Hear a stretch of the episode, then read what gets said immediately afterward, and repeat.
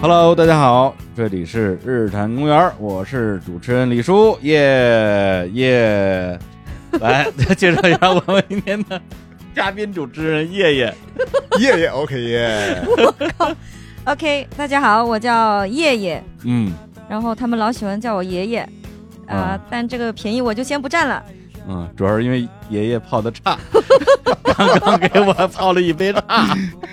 泡的确实有点差嗯啊。然后以及我们今天的节目的嘉宾 K C， ，KC 不是 KFC，嗯，也不是 C K，哎，漂亮，介绍一下我们今天这呃两位新朋友啊，对于日坛公园来讲，为什么叶叶是今天的嘉宾主持呢？啊，因为他本身就是一名主持 人啊哇，，哦一一个播客的主播啊，这播客据说也做了好几年了，对这个播客的话呢，真的不是据说，是真的做了四五年，但是至今只更新了五十 多集。哎呀，啊没错，对慢工出细活儿 啊，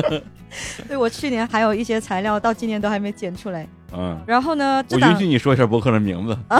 对，说半这天不不刚这不刚要说吗？啊，说说说，对，这档播客的话叫《数字游民之北》，嗯其实以前有个曾用名叫“不上班公社”，哦，，非常诱人啊，嗯，对。然后基本上就是这样嘛。我自己的话是一个数字游民，嗯，嗯旅居了差不多四年多的时间。之前就是大部分时间混迹在南美，有时候东南亚、东欧。这两年就回国，嗯，嗯，就是长时间活跃于南美洲大陆地区。对，美洲大陆，啊，美洲大陆什么哥伦比亚呀，什么对，阿根廷啊，阿根廷呢？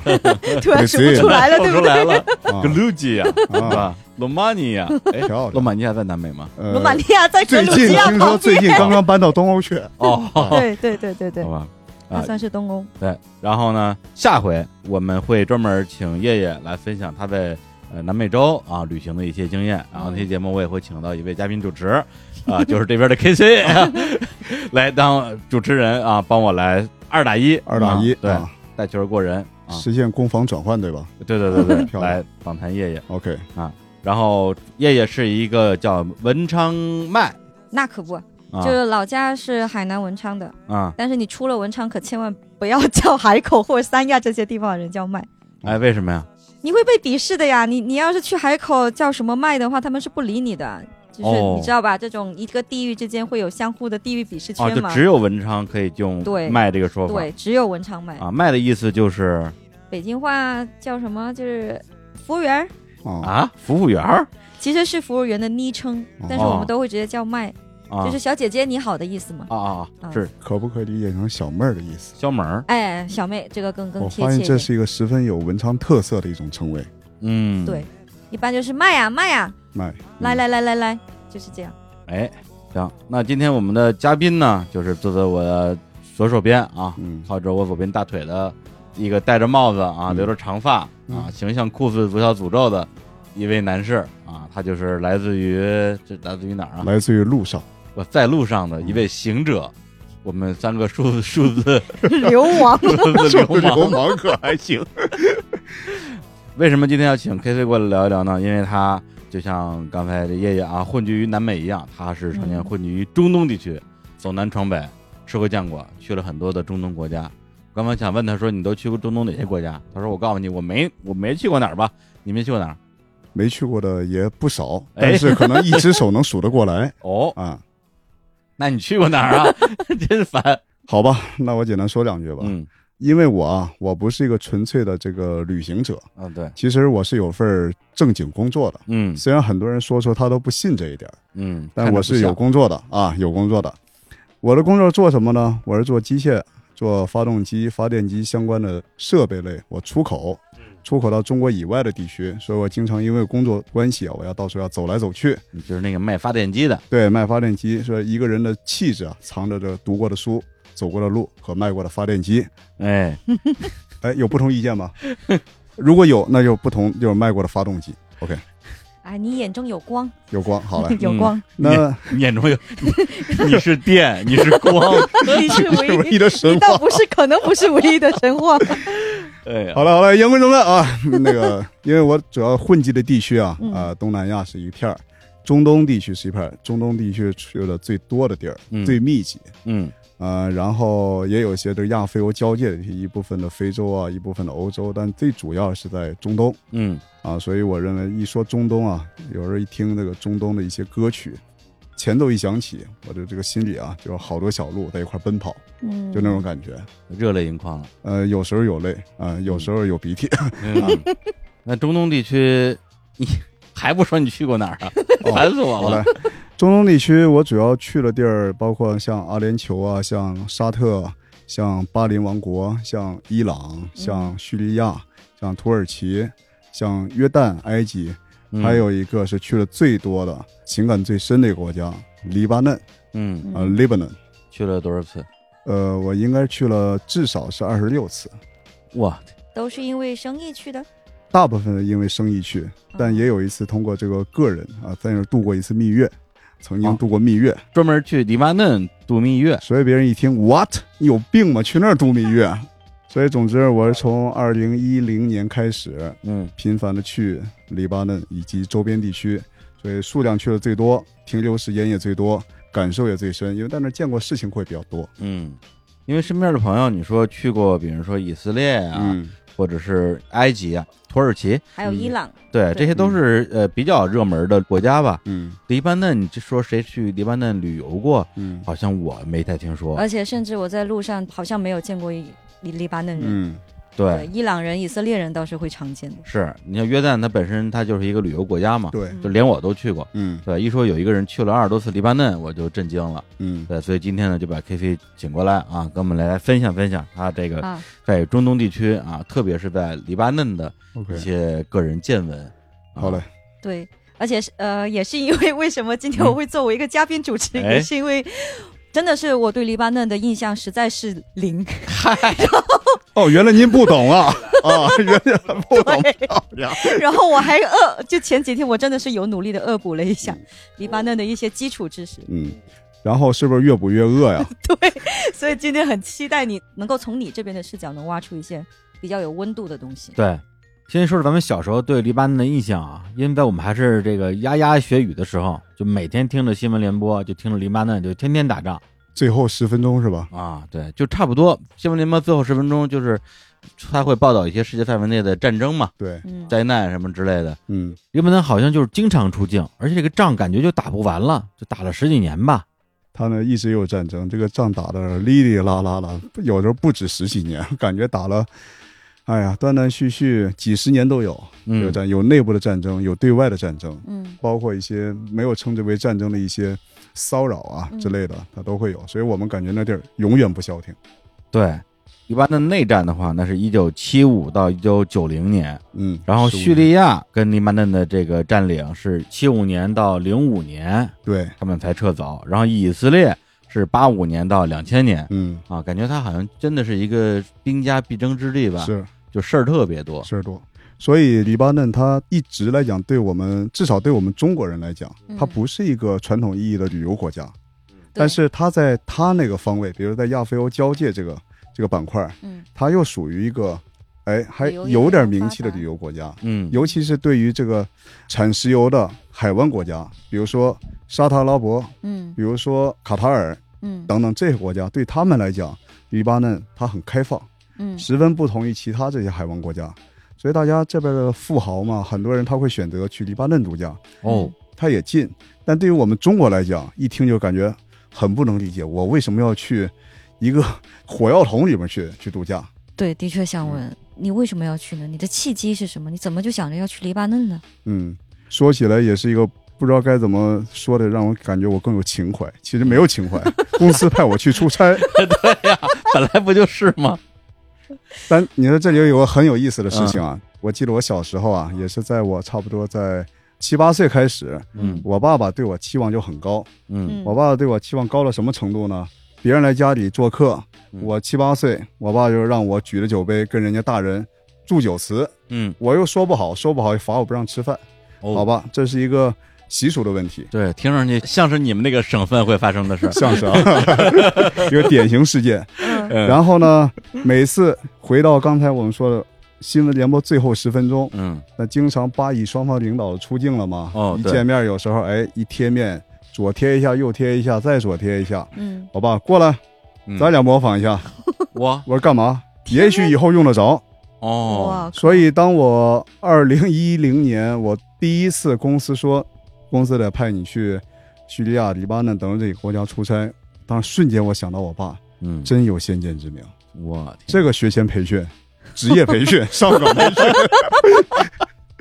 感觉是让你八里河咱就斡旋 去了，结果你有就没有买发电机去了？嗯当时你是到中东的第一站就是黎巴嫩吗？还是先去了其他国家呀？第一次去中东，第一站其实是阿联酋，阿联酋嗯啊，又去了这个巨大的人工城市嗯嗯啊、迪拜杜拜啊，啊，杜拜，阿勒杜拜。嗯，嗯，当时还是我第一次出国，哦，第第一一次次出出国国就去了就去了那个这么地方啊，然后差点没热死在那儿，因为凌晨三点到迪拜是差不多三十九度，嗯嗯到了中午四十九度，到了下午三点五十五度，不是真的吗？真五十五度。然后我们从酒店到地下停车场，出电梯走到停车场，差不多就三十秒嗯透了。嗯，所以第一次去这儿，然后过两天我们去了沙特，哦，去了利雅得，嗯从利雅得然后去叙利亚，从叙利亚我再坐了这个从公路上到了黎巴嫩，所以哦这是二零一零年的差不多是八月二号的样子，哇，我第一次到达了贝鲁特嗯，啊，这个灿烂了五千年的伟大的首都贝鲁贝嗯特。鲁特，那个城市给你的第一印象是什么样的？哎，说实话，我第一印象关于黎巴嫩贝鲁特，其实我是没有太多好感的，为什么呀？因为当时我在去黎巴嫩之前，我在叙利亚待了一段时间，嗯就是我说第三站去叙利亚，我在叙利亚大部分时候是待在一个叫阿利普的地方，啊，嗯叫中文叫阿勒颇，也哦是我们现在都了解叙利亚战争打得最凶狠的一个地方。嗯，当时也是嘛，当时还没有开战嗯，我走了以后，这战争打起来了，对嗯。所以我觉得我不该走那会儿。哪儿都有你哎呦，真的是， 所以我那会儿我在这个阿勒颇待了这一段时间，虽然也不是特别久，嗯，但是我在那儿感受到了这个，我不认为一定就是对中国人可能无条件的好，嗯，反正反正对我是挺好。嗯 嗯我每天我感觉我要想蹭饭，我可天天去蹭饭，我觉得大家特别友好这种感觉，我觉得这主要是因为你，对是吧？对，你在咱们这安吉这块 儿，感觉你想蹭饭也能天天蹭饭。但安吉还没蹭成功过。这一口那一口嗯的啊，然后当时在那阿勒颇，阿勒颇很古老嘛，嗯呃，虽然也有新城，但普遍给人感觉还是很古朴的，啊，尤其看到一些差不多公元十二世纪的一些古堡还立在那儿，就感觉你是这个一个穿越的一个状态。嗯每天生活也很慢，嗯嗯再加上这么友善的一个氛围，所以当我从那儿到了黎巴嫩以后，嗯那天晚上我们是走陆地过去的。嗯当时我们准备从 A 这个关卡过去，但那个关卡嗯发生一个一些小问题，可能有人在焚烧一些东西，所以哦我们就没法从那儿过了。我们就穿山，又从另外一个口，从 B 口绕过去了，绕过去一下，从那山上一下就给我感觉这就是重庆，哎，哦蕾丝雾都那感 觉，山在城中，城在山间。哎呀，烟雾缭绕，我觉画得面感漂出来亮。了，哦，然后越走这灯越亮，越走灯越亮，就感觉到了一个大城市里面来了。酒店一住下，当时已经是半夜了。嗯嗯，然后我刚准备睡，外面那跑车呜一辆，我好不容易洗完睡下了以后，跑车呜呜又过来了，给我感觉怎么在这儿这么喧闹啊？嗯，那一瞬间我想起这不是黎巴嫩，这是工体北路啊，这北京啊。 我天，所以第一次给我感觉嗯它这个现代化程度和这种商业嘈杂的程度嗯是没有在我的预期当其中实的。是超乎你的想象的。尤其我从那么古朴的地方来到，这个反差是有点大的。嗯对，你要跟现在的工体北路比起来，那肯定是更繁华了。是啊工体北路现在都没有人了。对呀、还别说车了， 所以这是我对黎巴嫩的贝鲁特的第一印象。嗯哎，那这个城市整个的这个城市的面貌是非常的，就是有它那种呃传统的一个风貌，嗯，还是看上去更现代？贝鲁特的城市啊，其实一开始我去走的少，一开始经常点对点，从我酒店出去，我到了客户的地方，我拜访完，偶尔我们去吃个饭，我们就回去了。嗯其实我后来是到了第二次，或者甚至第三次，我有更多的时间停留在那儿，而且是一个人的状态，我可以充分安排自己的时间，所以我就大街小巷我去溜达啊、嗯晚上不睡觉我就去看。后来我发现这地儿有意思，嗯没法用一句话来说清楚，因为它某个街区是残破，嗯就是一看就典型的战争后遗症。你看老房子上有很多弹孔，哦，有各种涂鸦嗯啊，有各种这个反映大家情绪的一些涂鸦。走两步呢，过另外一个街区呢，你发现这地儿突然之间整齐了很多，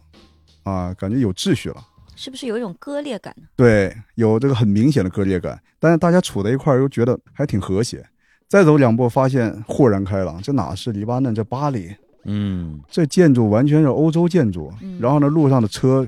开始变成路虎了，开始变成保时捷了哦，啊，富人区，富人区哦、商业区。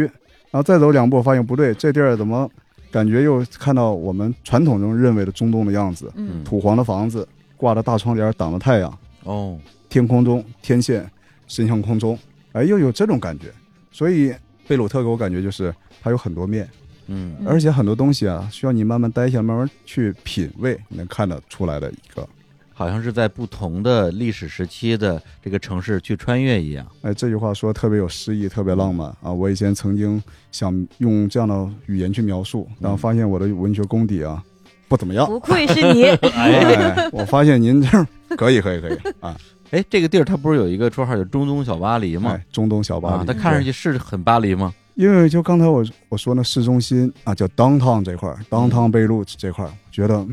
还真不错，嗯星形排列的道路啊，然后这种哥特式的建筑，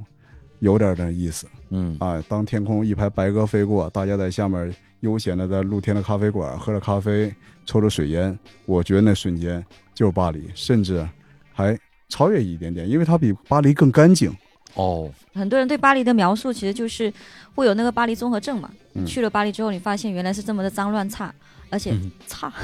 差，脏乱差，嗯 对，然后而且还会有很多罪犯呀这种，呃，还有就是种族主义啊这些嗯问题。嗯那在黎巴嫩的话，会是什么一个？我大的在进展当地还没感觉到，比如说小偷这些治安问题，嗯，啊，居然没有这些什么问题。至少我没感觉大到。家想象的肯定是去那儿特别对乱，，对，肯定会被抢啊什么之类的。对但但至少对我来讲，呃，没遇到，也没听说当地说这个小偷泛滥这种事儿，可能哪儿都会有吧，嗯，嗯但这个概率问题，对吧？反正我是没碰到。就是没有巴黎乱，对，我觉得，是这意思吧？呃，然后关于治安问题，我觉得还 OK。嗯我在想，包括刚才您提的一个种族者、民族主义等等的问题啊，嗯因为我觉得黎巴嫩它本身就是个多民族，嗯它十分多的民族，不同的人在一起生活，嗯，而且生活的是不止一个世纪，所以大家在彼此的那种交融啊，这种状态，可能跟我们习惯的这种啊、呃以单一民族为主的这种嗯国家或城市，又会有一些不同。对，就这种感觉，我觉得其实可能有点像我我去过的地儿，可能有点会像印度，嗯，嗯就像德里这啊种地方，对对对，嗯本身它那边的信这个伊斯兰教的嗯，太跟多了信基督教的，嗯还有印印度地教的，印度教的啊嗯就都很多，嗯而且它那些教堂啊，那个嗯伊斯还有兰那个教的那些庙宇啊都都全都挨着，嗯，对，所以你能够感觉到它在看上去混乱之中的那种无序的一种秩序。对，可能也许是实现了这个无为而治的这种感觉吧。嗯啊，嗯，但我还是有点比较好奇，因为我也是做过功课的人， 哎，哎来来来来来来，然后主要是我比较好奇的是，因为我我之前也也有过很多宗教的朋友嘛，嗯然后黎巴嫩是一个很很神奇的地方，嗯它的两个主要宗教竟然是嗯基督教嗯和伊斯兰教，嗯嗯，起码在我个人眼里，这两个教是。可以水火不说容对是，吧几乎是水火不容的。嗯我就很好奇，就是他们是怎么在这么一个城市，而且你的描述之下，它其实是很有一个自我的一个秩序在底下的。嗯我就很好奇他们的日常生活或者是他们的日常交互是怎么样子的。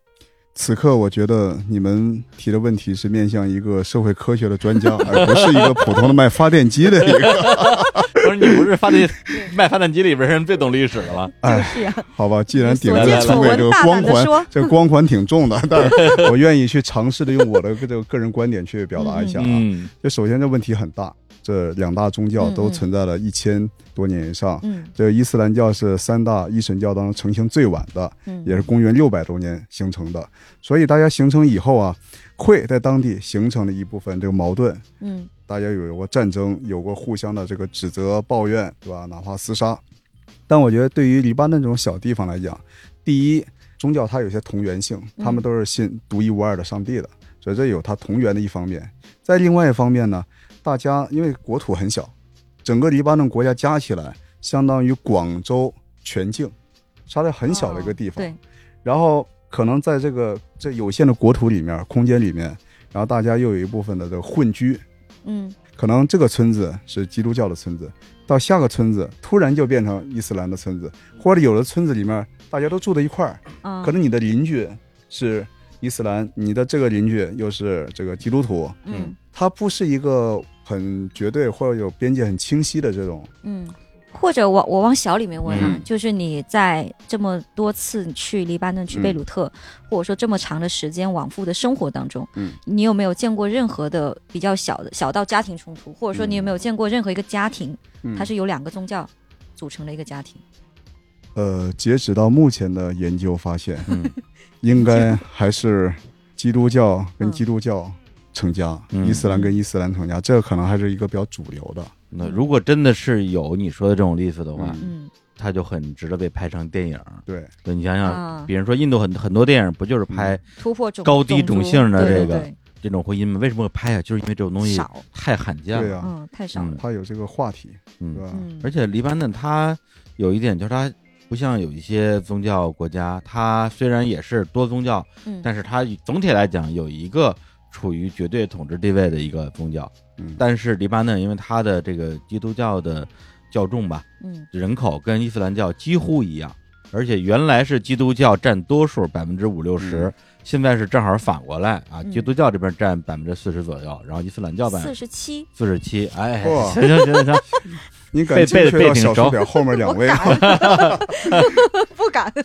对，那就不敢了。所以在这过程之中，因为我们现在看到的，因为嗯现在好歹对于黎巴嫩来讲算嗯是一个和平年代，但是在过去那几十年的内战里边打的是什么？不就是这个吗？ 嗯，对，对呃最开始不就是国家里边的两股宗教力量？嗯因为当时的执政党是嗯基督教的那个叫哪个马龙派，马龙派，嗯对然后和黎巴嫩南方的嗯，嗯这些，伊斯兰的力量以及后来从巴勒斯坦过来的这些呃巴结组织，嗯确实是死了很多人。嗯嗯。然后说到这儿，我想再补充刚才这个爷爷的这个问题啊，有嗯一句、就是大家怎么能做到现在能够还相对比较和谐的相处？还嗯有一个很关键，刚才您也提到了内战，因为对内战是很很残酷的、嗯很沉重的一个话题。十五年的内战可以改变太多的事情。对，因为我也是经常会在一个地方跟本地人去聊聊天儿，虽然经常说到中东不要轻易跟别人谈政治，我觉得不是这么样的，而是不要轻易跟认知不同的人谈政治，怎么说？因为我们谈论的某一个问题啊嗯，并不是说某个地区地域标签的有一个问题。嗯，很多我们在国内也会说，都是中国人，也会有地域标签、互相鄙视、互相抨击的问题。嗯，难道这是因为地域问题吗？不是，我认为是一个认知层面的一个不同。所以我在中东经常跟人聊政治，嗯因为没我有觉被得打吗？ 目前还好太啊神，奇了，因为我觉得，但凡我们不能聊，一开口就知道不能聊，我就不会继续下去。嗯，对对，对张，嘴聊几句，我发现这话题可以聊，对嗯方给我的这个反馈也是真诚的，所以我们能能进下去。如果实在进行不下去，我们就到此为止。对，就不要挑衅对方。，对我们是抱着尊重和渴望的这种状态，真诚的状交流嘛态去交流，嗯不是说我要有偏见的去给你设套，让你去嗯钻。嗯那你跟人一般都怎么呃，首先一开始这个关于社交吧， 啊，哎，搜索，哎，来来让来来让呃安吉数字社游交民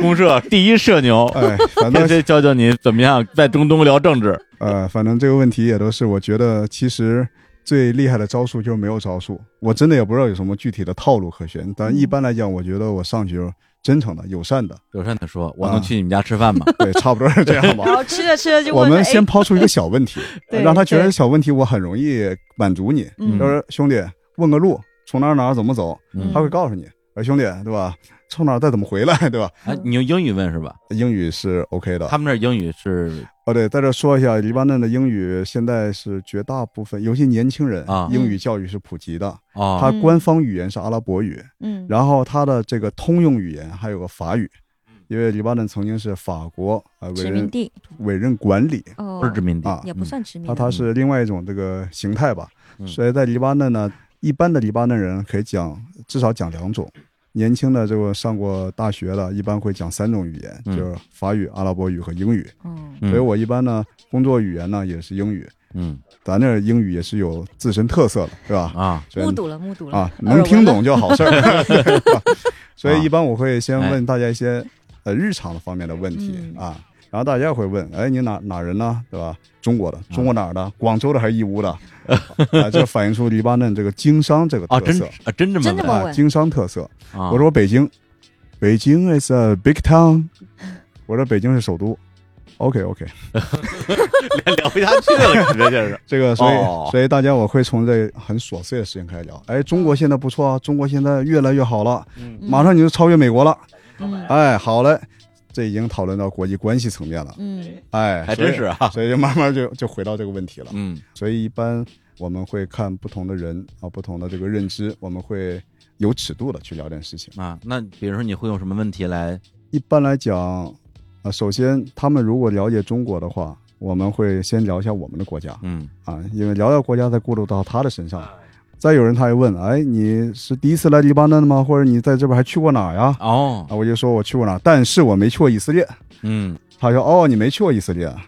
这就是他们之间微妙的一个哦关系，然后就扯到这个当地的地缘政治方面嗯啊，所以有时候就很自然就拐到某一个话题上去了。所以他们现在对以色列究竟什么态度啊？从官方上来讲，啊两国之间无外交关系，嗯是敌对状态，嗯而且这个从南部边境来讲，它是停火状态，嗯，哦嗯没有达成和平协议，是停战状态，停战状态，这意味着随时可以打。嗯所以大家对以色列来讲，尤其对黎巴嫩南部地区、南黎巴嫩省的人民，那肯定的呀。啊，这个就很纠结了。这个巴关铁系，现在还在南黎巴嫩吗？我认为现在已经有了很多的变化了啊在当地，因为南部的真主党力量的兴起，嗯他已啊经不是当年的一个简单代理人了，现在，嗯哦，对对对所以他有些格局的变化。啊，真主党背后是伊朗嘛？嗯，所以我在当地呢，也是跟一些人呢，包括生意上的这个合作伙伴也好，包括我在街头认识的人也好，包括出去喝酒认识的人也好，有时候喝完了以后什么都可以聊，嗯所以以有时候我就会很直接的问一下问题，嗯比如说对以色列的看法，嗯对内战的看法，比如说你穆斯林对基督徒的看法，哦反过来也是。其实后来大部分人给我反馈嗯都是比较一致的，就说如果我们在七五年以前，我们会认为有更多的成见，但嗯这场十五年的战争打完，其实我们彼此的更明白生活更重要，嗯而不是被一些其他的东西、政治背后推手的一些东西对所主导我们的生活。对，因为他们那个其实某种意义上也是一个代理战争，是它也是冷战之下的一个产物吧？是，因为弱国无外交。你像黎巴嫩，它虽然在被称为中东小巴黎，它这么璀璨，但它毕竟是个弹丸之国。嗯它弹丸之国是根本没有这个外交的能力而言，嗯所以它的一举一动都是大国的意志的输出。对，嗯，那他们现在跟叙利亚关系怎么样？呃，也是比较不，太好，哦也是比较微妙在这儿啊，因为叙利亚以前他们曾经是一个一个国家吧国，家啊一个对国家吧，后来黎巴嫩是独立，一九四三年独立，嗯独立以后，但是叙利亚他肯定他会想，你从我这儿独立了。嗯对吧？他有不甘心，他一直在染指黎巴嫩这个想要内部的收回事去务，想让自己的利益继续存在在对这儿，对对，嗯所以他会有一些这个军事或政治上的一些干行涉为在这儿。嗯嗯所以你看，内战是九零年结束了对，但是一直到零五年，十五年以后，嗯他的部队才终于不得不撤出了黎巴嫩。嗯所以就反映出叙利亚在旁边，它是一个庞然大物的存在，嗯，它的人口是黎巴嫩的将近十倍，甚至还要多一点。啊，嗯，因为对我们来讲，叙利亚就是一个 Yeah 中东小国，所以这个一切都是相对然后黎巴嫩的就啊。哎，对那这样子的话，虽然说你刚才不是讲到说他的年轻人其实英语、法语，嗯，还有阿拉伯阿语拉伯语这三个语言他都很用得到。啊、不，我的问题就是他用不用得到？因为这么听下来的话，其实整个黎巴嫩它算是一个非常封闭的一个状态。嗯，当地的这种年轻人，他会觉得自己学这些东西，有一天会有用武之地吗？虽然说他有经商的这些头脑嗯啊等等，但是他整个地区其实感觉还是挺封闭的呀。因为我在当地，我们接触，首先我接触最多的是客户嗯啊，嗯但是我天天出去跑，所以基本上每个地儿客户我都认识，嗯加上我逮谁跟谁聊，taxi driver 也跟他聊，对吧？嗯卖米的我也跟他聊。嗯其实我发现一个一个很有趣的一个结论：黎巴嫩人民对教育十分看重，嗯，但是他本国的这个公立的教育资源又十分的薄弱。啊，黎巴嫩一切跟公立相关的都很弱，政府也很弱，电力公司也很弱，自来水公司也很弱，教育也很弱。就都得靠私人。对，所以这里有私人资本就在这里面嗯哦介入了。所以黎巴嫩有整个中东地区很不错的这个高校，包括这个私立学校、私立医院，嗯而且大家也会很愿意把自己的子女送到海外去留学。比如送到法国啊，嗯送到加拿大，所以黎巴嫩人的工作很辛苦，他没有石油可以用，他嗯他是一个贫油国，嗯他只能靠自己的这个商业，跟约旦一样，是一对个没有石油的、没有资源啊的。国家，嗯嗯所以呢，大家希望通过自己努力工作，把孩子送出自己的国家，在海外接受更好的教育。对，嗯，之前有一个统计，黎巴嫩好像是世界上非常罕有的，在海外的人口超过本国人口好的的是人，的，是的，就黎巴嫩裔的人超过黎巴嫩人口。是的。嗯，我发现您也做功课 了，我当然做功课了， 嗯因为我们两个就真的哦 是，你也那个去过吗？不啊然会心虚嘛。我在贝鲁特住过很多不同的地方，因为嗯当时我特别喜欢是隔三差五换地儿，哦，因为这样我可以体验更多不同的街区，嗯，更好的了解这个城市。是一个把出差当旅行的人对，当时咱们数字游民也讲的无处不工作，对吧？无处不旅行。啊。当然，曾经有段时间我住在一个老宅子里面，嗯老老宅子呢是一个应该是三居室的一个公寓，它平时呢它会租给不同的人，嗯但是我却经常感受到没有别的游客，就我一个人儿嗯啊，因为这个战争这个舆论影响的。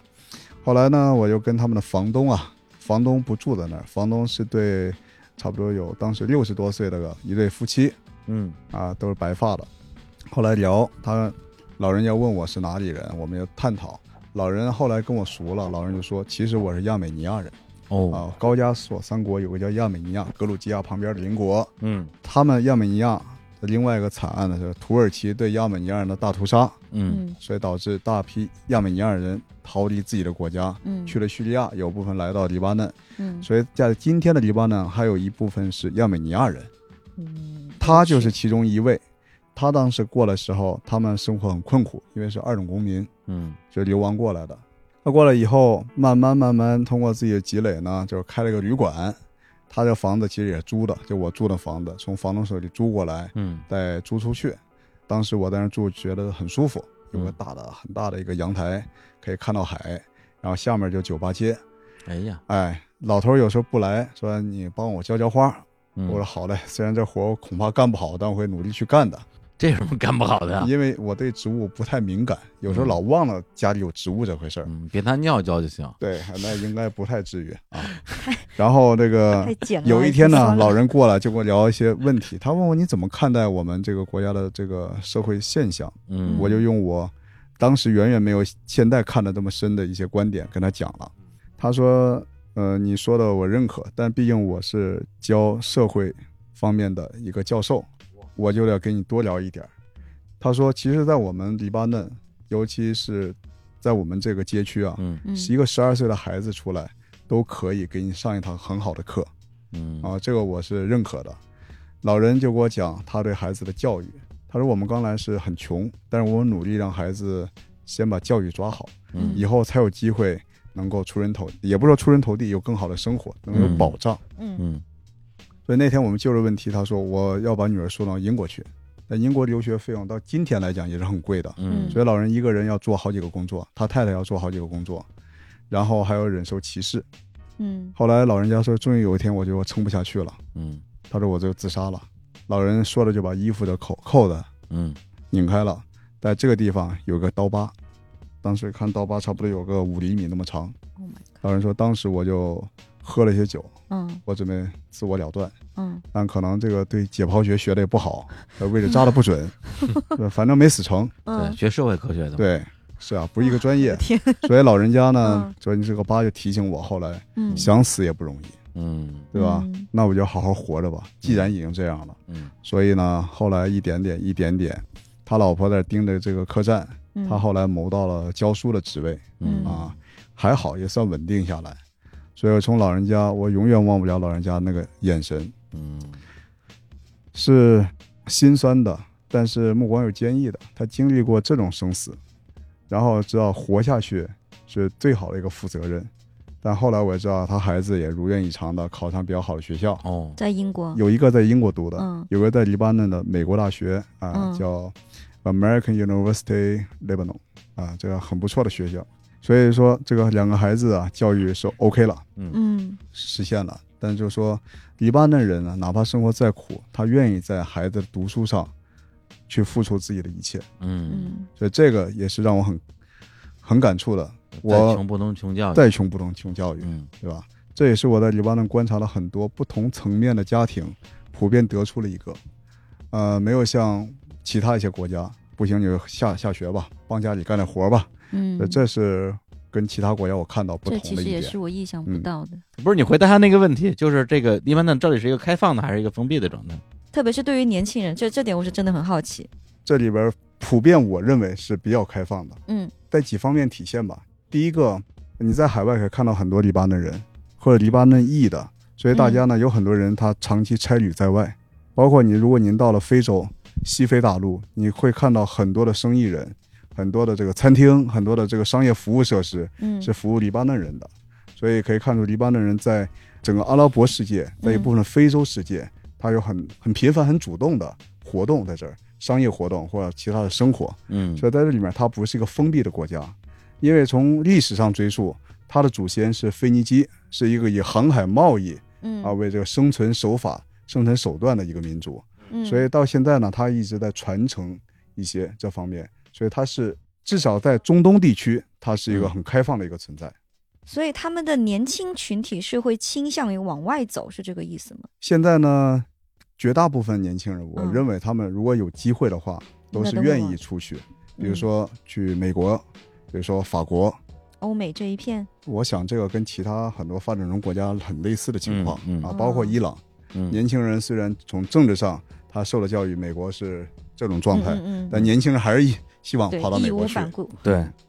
对，或者去非洲非洲啊啊，，降维打击去做生 意 大展宏图是是？吧？是、嗯啊，这个挺有意思。其实是一个从文化和商业上思想很活跃的一个民族，一个国家。然后我看那个俄罗斯首富，我没记错，俄罗嗯斯首富就是黎巴嫩裔，哦，哦，那个 George Clooney，嗯，那个好莱坞那哥们儿，乔治克鲁尼，对他女朋友就是黎黎巴嫩裔，我以为他呢。嗨，所以说黎巴嫩人他在那个海外啊，刚才您也讲了，他海外分布很广，嗯他人数是远远超过本国人口，嗯，而且当时出去的人很多在不同地方获得了成就嗯，啊，所以这个黎侨的汇款对黎巴嫩当地经济也有一定的帮助。哎，这是什么东西？呃，黎巴嫩黎巴嫩侨侨民哦啊，黎侨啊，我以为是像什么过桥贷款一样，是一种经济术 语是一种社会现象。啊，离桥。我还我我一开始看到“黎侨”这个词，我以为是那个海南的黎族一种啊某一种民族的侨胞。这个我们习惯叫华侨了，对吧？啊黎侨啊对，对对，懂了懂了。嗯，那你跟他们那边当地人不是爱聊天吗？他们整个人的那个那些人的状态是说很对你们这些呃游客呀、外国人，嗯整体来讲是比较友善的，还是会有一点点那种排斥感，对谨慎的感觉？我觉得我第一个感觉，我觉得嗯是热情的，是哦豪爽的。哦当然，豪爽当中肯定带点小鸡贼啊。哦，嗯啊但这里面也很有趣的，黎巴嫩是一个靠海的国家，嗯而且他们的祖先也是靠航海。我的老家也在海边儿，嗯我老家在太平洋沿岸，他们是地中海沿岸。我想，可能海给大家赋予了一部分豪爽的这种个性嗯啊，再加上做生意的人，做生意人可能有一个抬手不打笑脸人的这种传统，啊，嗯这普遍来讲，他会海边的生意人，哎很友善，嗯呃很豪爽，但是毕竟是生意人做主导的，所以有时候会有点点，对吧？还是有小心机在，对不对？谁都有小心机，对吧？啊只是他小心会被别人看出来。哦，对，因为出国玩的话，你很明显感觉有些国家的是人相对来讲嗯，就是比较有距离感的，对呃有的国家人就确实就是那种特别豪爽，自来而熟且而且没有心机。对，黎巴嫩兄弟一般这个口头禅就是一见面儿，You are my best friend，我说等等等等，过三天还才是，啊我 跟你讲现在还不是。这个有点。我我们我们的社交牛也也是也是有自己的底线的。对对对对对，哎，那他们打招呼一般是怎么打呀？哎，这特别有意思，因为刚才我们说过，黎巴嫩它常用的语言呢，有官方语言、通用语言，嗯所以我用这个三个单词就能概括一下。这三个单词概括出来就是 Hello, uh, g i f u c k s a v a 怎么说？ Hello 是英文单词，就是你好，嗯哎，您吃了吗？这啊，听懂了啊，哎，但是第二句就来了，give fuck，这里边我们真的不是竖中指啊，啊不是这意思 ，give 不是 fuck，不是那个 F 哎 word，的不是 F word，give fuck 是阿拉伯语，也是你好，啊，但它是对男性对男性或者女性对男性的这说法。如果我嗯们对女性的称谓，这有个阴性词叫 g i f i k 但这个词它体现着阿拉伯语的打招呼。嗯哦，第三个 sava 还是法语 g a m a n s a v a s a v 嗯 a 啊，也是你好，好吗？啊所以这三个单词体现出他们这三种语言是混着讲的，不是，那他们是从这三个里边选一个，还是一起说呀？呃，没有一定的啊概念。啊，今儿高兴了，可能这里面英语主导，嗯一会儿阿拉伯语主导，有的就是法语和阿拉伯语混着讲。啊他们讲讲自己也不太清楚讲什么，因为已经是他们一个习惯了。啊！嗯，来，我我学一遍啊，Hello Hello, g i f a g i f u 然后什么来 c 着 s a 萨 v 瓦， s a v a h e l l o g i f a Gifak s a v a a s a v a 来吃了 吗？吃了吗？哎，漂亮，加一 个，漂亮，是这意思啊。嗯我以前还买了一个，很少买纪念品，但我买了一个小小的一个，可以挂在墙上的，像像车牌儿那样嗯，一个，它就写了 “Hello, g i f u c s a v a 哦我觉得特别体现呃黎巴嫩这个这个民俗的一个纪念品啊嗯，，所以我花了重金啊，差不多一点五美元采购 下来那感觉这么说的话，在黎巴嫩应该生活啊、玩儿啊，嗯应该挺爽的，对呀，东西应该也挺好吃的哎，啊，人民又热情，你又会撩， 嗨，哎关键是会聊。对，哎，东西好生吃，存之道东西好吃吗？ 首先，我不是一个那个美食控，哦，但即便如此，咱不能跟中国比，嗯但在整个阿拉伯世界，在亚非欧交界这个板块，嗯我认为黎巴嫩应该排得上，不是第一就第二，因为它旁边还有个土耳其，嗯因嗯为土耳其是个美食相对来讲比较丰富的国家，嗯所以我认为黎巴嫩的美食是排得上去的。哦，它一方面有这个阿拉伯这个传统的烤肉啊，嗯就是烧烤为特色的；嗯嗯，另外一方面，它有大海，它有丰富的海鲜，啊哦，海鲜 seafood 哎，西服的，这西服的不管是拿过来 glio 啊，还是怎么怎么的做，嗯还有它的特色，再有他们本国这个特有的这种香料，嗯嗯还有更爽的一点。其实我不怎么吃鱼，嗯，但是在他们的餐厅一般吃鱼，它都是剔骨的，服务员上了把骨头给你剔好了，哦，哎，这个服务 very nice。对，嗯他得用牙把你是啊这给你洗干净，我们一定要在这时候讨论食物嘛？那他们那边就是，呃，我发现有些国家，比如说我们像国内的这些餐馆呀，它高级也好，或者说是土菜馆也好，它的服务总体来说还是没有太大的服务意识吧。那在黎巴嫩的话，它会不会因为旅游业比较发达，所以它整个国家的这种对于人的服务的意识啊，对行业的服务意识，它可能会比较更好一点。不愧是旅行者，问的问题都是这么的恰如其分。嗯那个这个首先回答您的问题啊，我认为黎巴嫩的服务业还是很不错的。嗯这里有几点，第一个是它毕竟从六十年代就很辉煌的年代，嗯就大量的这些海外的游客；嗯还有一个，它毕竟是个商业为主导的一个社会。嗯从我们表象来看，服务员他要拿小费的，嗯你不服务好，这小费怎么拿的心安理得呢？嗯，所以以从各种这个渊源也好，从这个利益角度来讲，它服务还是不错的哎，。他小费文化从哪边来的呀？我认为是欧洲吧，啊，啊，其实大多数还是欧洲游客嘛，我没去过欧洲， 法国有小费文化吗？有啊，有的是吧？有的，啊，那嗯那那可能，所以它这个一般来讲，至少给个一美元吧。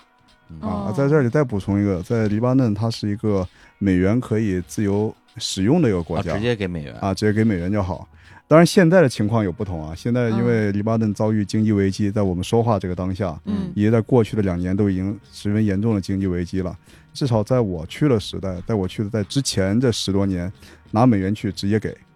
然后你给他美元，他自动给你切换，可以找你美元，可以找你黎巴嫩镑。哦，这个跟古巴好像啊，嗯古巴也是因为经济实在是嗯，起不来，但它又是靠国外的这些游客嘛，是所以它也是用古巴的库嗯和那个美元。对，基本上你当时是一个美元等于一千五百个黎巴嫩镑啊哦，黎巴嫩 lira 啊，嗯叫哦， double 里拉 L 吧， double L 呀，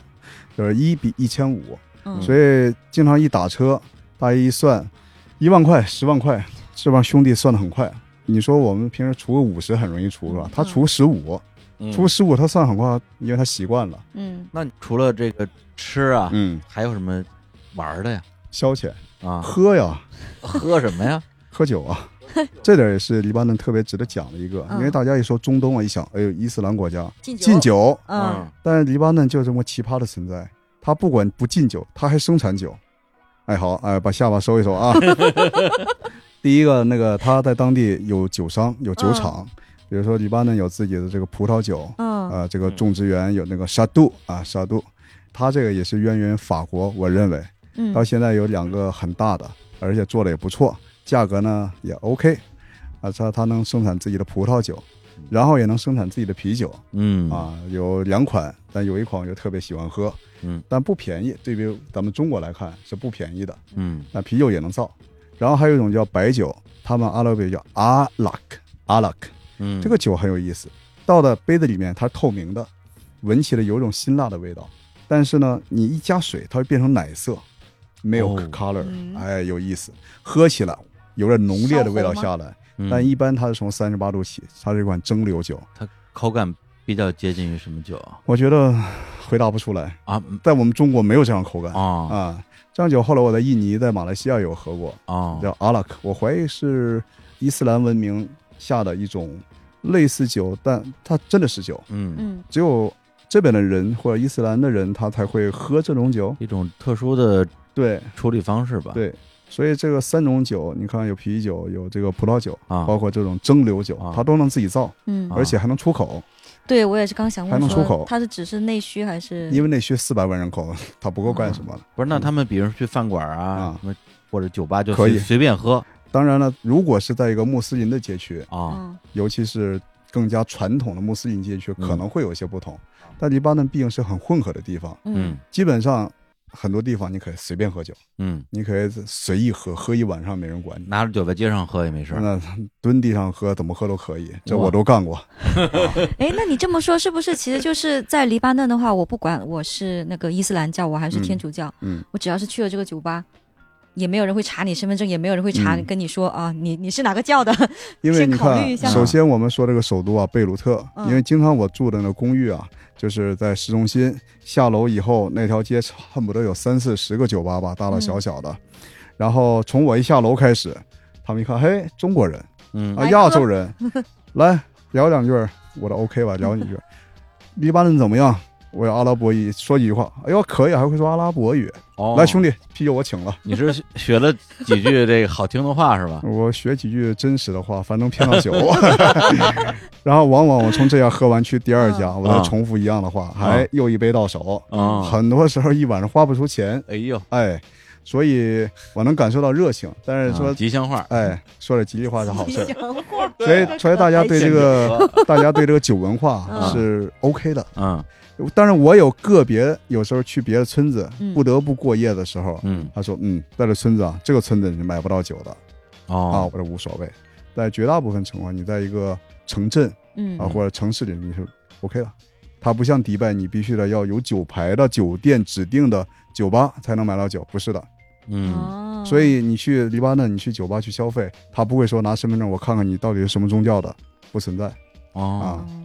那边的酒吧夜店什么样？跟咱们国内的这说到重点了啊！ 哎，重点来了，哎，也应该有一个背景音乐啊动次打次，动次打次，好嘞那个 B-box，动 次打次，啊。他的夜店和这夜生活我是很喜欢的，哎因为嗯从我住的地方一下楼就是几十个，一般的我们叫 pub 啊，小小的酒馆儿。嗯一般做做个热身开始，然后呢，走的有有一些是比较 fancy 的啊，嗯比较稍微高端一点的、好嗯 fancy 啊啊，fancy，但穿人字拖就不好意思进去了，对吧？，啊！你还有不是人不错的鞋呢，我就没见你穿过曾经有过嗯啊。 啊，那样地儿就消费会更高一点点啊，dressing code 也会更加的严谨一点。嗯，然后在夜店，当地我当时去最有名的夜店叫 Sky Bar 啊，天空之吧。嗯，哇，哇，那一听名什么字样有意思啊，它是空中露台的呀。其实，在嗯北京这比较少的，嗯但北京因为这个空气原因，对吧，比较少的。我一直想去那儿，每次问就是你得提前十天到十四天的预约，哦，但很多时候我一次待不了那么多天，签证都没那么长时 间，签证是一个月倒没问题，但我每次的工作安排可能不会停留那么久，嗯要看时候。嗯后来我终于过了两年，我终于说有机会去了，我朋友带我去，后来发生意外了，那夜店被火烧了。啊，哦所以我一直没去过 Sky Bar。而且以后也没机会去再也没了。进对去了。这是最火的夜店，，对，但后来呢，一个 Sky Bar 倒下了，嗯别的 Sky Bar 站起来了，哦，像后来的 Music Call、Music Hall 这些夜店都起来了。嗯， OK，也是空中的。面临大海，在空中蹦迪。哇 OK，电音也是玩 trance 玩的 house 这，全是西方音乐为主的。嗯当然有时候也会 mix 一下阿拉伯的音乐，让我感到有一部分民族性、啊国际化，嗯对就特别的有穿越感。啊，就跟我们去以前去达达什么的，对呀，他们都是电音里边 mix 一点什么小芳啊，是啊，对吧，涛声依旧啊， 对对给人感觉哎，对，这是那个味儿，啊，就这么 玩法啊，所以越民族就是越世界的。嗯所以他们的这个夜生活，我觉得是很嗨的。为什么会造成这个局面呢？因为现象我是看到了，嗯，我更想去了解它为什么会这样，对啊，对吧啊，？你看中国的夜店，很多人这个夜店也很 fancy，嗯对吧？这酒都是一样的酒商，但我们的很多孩子或者很多年轻人都在里玩手机， 嗯，玩手机回家玩不好吗？嗯说说真啊的，我觉得这个我有话语权。嗯国内的夜店，，哎首先是 DJ，我不感兴趣。嗯，夜店女 王，哎，呃，那不敢说，就比如说搭搭还行，搭搭嗯 lantern 这些嗯都还行。但你说一些比较越是 fancy 的，我就越害嗯怕。fancy 首先你要桌子，然后他会让你 put your hands up，哎嗯 我就不想 put my hands up。 ，nice。所以你是想守直北？对，所以就说黎巴嫩的夜店，它是不是我我觉得大家真的是很活跃，在里面真的是 enjoy the moment。因为我想，可能也是因为这个战争后遗症，因为嗯大家会充分的理解这个生活，哦，嗯生活是什么？生活是及时享乐。活在 当下？对，你可能对我们来讲这个词儿有点飘飘渺，但对他们来讲，我们经历过这个事儿，所以说大家把每一刻都尽可能去珍惜。只要我现在我能掏着钱去那儿去消费，我就让自己高兴起来，嗯要不我就别花这个钱，也毕竟去夜店也不便宜。对，就别去那儿玩手机，嗯是啊，那来劲了，就是呃，再好奇的想问一下，我还蛮哎想去的。哦，啊 哦哦这这个这个是真想 去啊，对，我想问一下，比如说里面的大多数都是会有本地黎巴嫩的啊呃年轻人，还有就是我猜会也会有一些欧洲的，嗯因为像这种夜店听起来嗯可能就应该还会请一些其他国家的 DJ 过来吧？啊，嗯会的会的，就是说我们如果是在纽约看到的夜店什么样，嗯啊在那儿它也什么样。啊，在北京看到的，请哪儿的 DJ，他们嗯请的也是类似的，嗯所以这个商业行为是全类球似是的。一家，嗯，对，但这两年，因为其实从一几年以后，从叙利亚战争爆发以后，其实外地游客、外国游客嗯嗯就逐渐在少、嗯，嗯啊，尤其这个欧洲人去的就更少了，啊，他也嗯他也波及到一般的那个，受到了还影有因为响。 COVID 吧，因为就任何事情都会影响黎巴嫩，嗯，他就这么悲 催啊，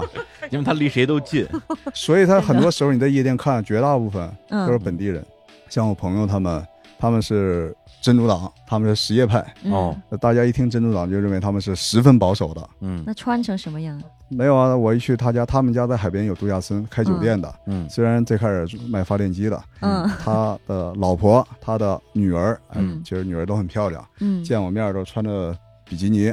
上来哦就哦拥，抱，哎，在家里穿比基尼啊呃，，在自己的海滩上，人哦自己的海自滩，己的啊哦，他们开酒店的打扰了啊，嗯嗯，然后就没问题啊，贴面没问题，你爸教你的又又用上了啊， 对，他们也会在每个周五选择我们进城去贝鲁特、嗯，嗨一把，对，然后玩到四点再回来，毕竟上岁数了，不能玩夜了 啊。 哎，他们有一个夜店，你说是在在一个火车上是吗？哎，这个我觉得是我去过最有意思的夜店之一。嗯嗯其实也就在我以前住的那个地儿，那条街其实叫呃马米哈伊，其实翻译成英语啊就是圣米歇尔，哦，他那圣阿拉伯人叫马啊米歇尔就米歇尔，哟真会说呀，哎，真会说，哎，就当时我也是无意中发现的地儿，嗯因为我看地图这有个火车站，嗯后来我问当地人，我说去火车站看看，那火车站多少几十年没用过了。嗯完了，地图还有啊，而且还有一些那个吃喝玩乐推送推给我。嗯，后来我一看，好嘛，是个夜店，哦，一般情况不用你买门票，一般你可直接 walk in 进去。对，但有个别时候是会有这个特别知名 DJ 过来以后，他会售票，嗯然后过去以后他是露天的，嗯就好像在候车大厅那样的，在外面。然后他打碟是在一个火车车皮里面，然后外面还有一些沙包，就跟做碉堡用那个沙包嗯防御工事哦堆起了一些，大家可以站在上面蹦，有的可以在下面蹦，十分的这个叫可能是穿越感，或者你想象不到的这种事儿怎么会发那种生呢？分分割感的那种感觉，对呀、那相当于是把曾经严重伤害过这个国家的战争、嗯这些历史做成一种观念艺术的部分，嗯，存在于这样一个特别迷幻的电子的一个夜店的这样一个是场域里边儿。所以这个也是我对黎巴嫩人呐、对黎巴嫩这个国家就十分好奇，也是对他们十分尊重他们的一点，因为就是说他们能正视，呃，我们的历史，嗯我的历史可能大部分是伤痛，但是我能尊重它，我不会对它闭口不言，嗯我会刻意的回避它，嗯，大家又会把它用在生活当中，不妨的自嘲一把。我觉得这经常这样。我问他们：“你们要打仗了怎么办？”这个以色列好像在给你找麻烦，S OK 啦，天天找麻烦也就嗯啊，习惯实在了弄不了我们就上战场嘛，对不对？嗯，反正但不上战场那一天，Let's enjoy the moment。嗯就我觉得这种，第一个我不怕你，对吧？第二个，我可以自己安排自己的生活，因为他也相信很多东西是上帝在给予他们的考验也好，但是我在我能做的范围内，我努力做好我的每一天。嗯，这点我就特别尊重他们这个民族，因为他们真的在努力工作。对，我觉得这是一种特别向上的这种感觉。其实、嗯虽然说夜店你会跟一些颓废这种嗯，词语连 连接起来，但我觉得这种嗯都是世间对我们的误解。对， 我们很努力工作， 很多很多提出这误解的人，他没去过夜店啊， 对，啊。他也不见得努力工作，对， 咱们是 work hard, play harder，哎，对啊，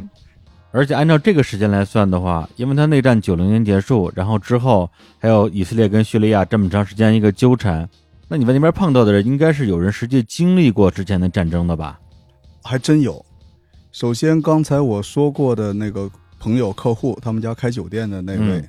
嗯，姑且叫他一声马大 哥吧，马哎，化名啊， 马大太哥，亲切了，因我为的他天哪！因为他的名是 M 开头的啊，哦对，马大哥。啊马大哥家里面，他们最早是巴勒斯坦难民身份过来的，嗯啊，巴勒斯坦过来，，对，巴勒斯坦难民过就来，是第一次海湾战争之后，对，啊所以是他家老爷子那会儿过来的，然后在这边一直是马老爷子，对马老 马老爷子一直在努力，但后来也是混得不错，生意上有起色，也混到政治圈里边了，嗯所以他们家就是如鱼得水。他们家都经历过战争，就是自己的房子被那个炸弹，以色列的炸弹给嗯炸成齑粉。当那个炸弹离他建筑物可能还有几十米的时候，在空中爆炸，啊会有一些毒气散发出来，哦嗯里面人会瞬间会窒息。然后我就记得马大哥跟我说的，我带你去我家山上别墅看一眼。现虽然现在早都没人住了，嗯当时是因为我们家房子被炸了以后，大家周末 party 是个问题，所以我们去山上修了一个别墅，而且只用了两个月就完工了。哦哇还带泳池嗯中国速度了，有点 啊，哎，激将狂魔。所以我看那里面是那房屋建的挺好、嗯啊，虽然当然工期很赶，但是没太影响质量嗯啊，所以这也能体现出大家在战争当中以苦为乐的一种精神嗯啊。 ，party 还是要开， party 要开啊。哎嗯再另外呢，我另外一个生意上的一个对接人，嗯他不是公司老板，但他是公司负责采购的一个嗯总监。他跟我混熟了以后，他跟我讲，因为我用了不少瓶 whisky 啊，打开了他的话匣子嗯啊，我也从那个人身上开始了解 whisky 的世界。嗯他跟我讲说：“你看不出来吧？我当年是内战的一个战士，他是代表基督徒嗯，那一方面参战的。他给我讲了战场的一些残酷嗯和一些这个很真实的情况，对，这算是政府军吧，呃，类似吧。对，他说现在啊，你见到我同事啊，啊见我老板啊，不要跟他们提这事儿。嗯也许我当年有杀过他的亲戚朋友，嗯，很有可能。对，所以有一次呢，我就在他家里面，他请我去吃饭，嗯我们就聊起，就随意聊，嗯就跟现在感觉差不多。嗯喝点酒，喝高兴了，他拿出一个影集，嗯，对，来给你看看你哥哥我当年的英姿，所以你肯定想象不到我当年是什么样子，对吧？我一看，看到是一个意气风发的年轻人，当时应该就在二十三四岁左右，头发短卷卷的，然后有大胡子，然后穿了一身应该是军装吧，因为他部队派系太多，不知道是不是真正的军装，嗯然后背了一把应该是 M 十六，站在山头上瞭望，戴望远镜在瞭望。第二张照片还是他穿那换了一身衣服，胡子更长了一点，也是背着他的枪，就从一个悬崖上用绳索攀下，也不知道攀上，悬崖很陡，就近乎是垂直了。他说当时在执行一个军事行动，当时就给我看了这两个，我印象特别深刻，因为当时的他已经是略显老态，嗯啊，，就感觉是眼睛里没有什么光芒啊嗯啊，然后这个身体也发福，嗯就完全不同的一个状态。所以当时看到这种对比，看到这个两种生命状态的对比，这种震撼程度是不言而喻的。所以到我现在，我也把我他的两个照片儿放到我电脑里面，我手机里面应该也有嗯嗯啊。所以这是我在黎巴嫩为数不多的可以用朋友来去称谓的一个人。对，就并不是说年轻有多好，对啊，衰老有多么的让人遗憾，或者说他年轻时候参加战争这件事情嗯，有什么值得被我们去称颂的，而是说一个人实际上他在那样一个极其动荡的社会里面，他的命运很大意义上也不是他自己能够决定的，在他年轻的时候，二十多岁的时候，也可能是出于某种环境的影响，或者是被要求成为一个军人，呃，一个杀人的人，然后在中年的时候成为了一个看上去平平无奇的一个商人，是，呃，无奈的、挣扎的，嗯，对吧？矛盾的这种生命体现。啊，这就是人生。因为那时候政府是马龙派的基督教嘛，是，嗯，然后它南方是有伊斯兰教这边对有很多的这个反抗力量，也希望能够在这国家有更多的话语权，再对加上巴勒斯坦解放组织也也在南方，嗯，后来就什么叙利亚、以以色列啊，对各种势力都进来了。对，所以我说实话，我看这段历史的时候，看的我也是晕头转向，嗯，就是